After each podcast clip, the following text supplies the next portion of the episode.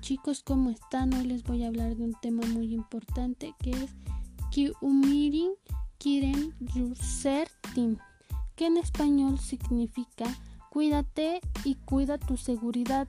En esta época actualizada tratamos de evitar conflictos de relación digital. Es uno de los retos de hoy en día para la población, ya sea niños, jóvenes y en ocasiones adultos. Es por eso que es importante tomar en cuenta la relevancia que tiene que usar y disfrutar de Internet con todas sus ventajas.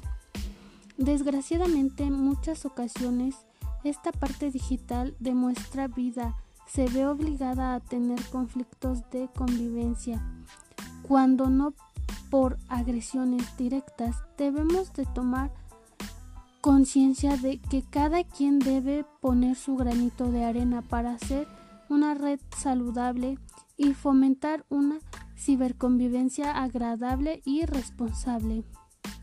El uso adecuado de estas tecnologías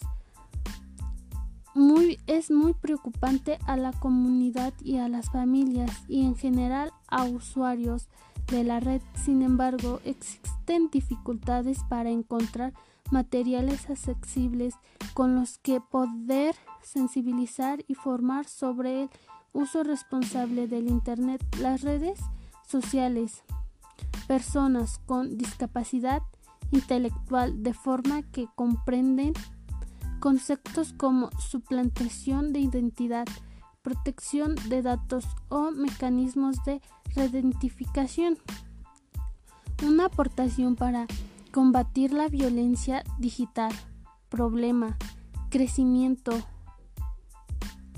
crecimiento o creciente en el entorno escolar, saber cómo hacerlo son los objetos que estos cuatro consejos se trata también de dar valor a la privacidad con una cuestión importante que actúa como factor de protección y que por ser vulnerable de forma consciente o no es fuente frecuente de disputas.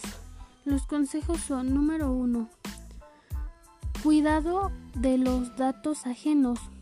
Los datos personales de las demás personas no te pertenecen. Evita usarlos o publicar fotografías sin permiso. 2. Gestión positiva de emociones. Si alguien te enfrenta, desconéctate un rato. Puede tratarse de un malentendido o algo no intencionado. 3. Tolerancia, participación. Muestra respeto por las opiniones de las demás personas y manifiesta la tuya. 4. Solidaridad. Si ves que alguien sufre trato injusto o abuso, intenta ayudar evitando presuposiciones y conflictos. Bueno, eso es todo por hoy. Muchas gracias. Adiós. Nos veremos muy pronto.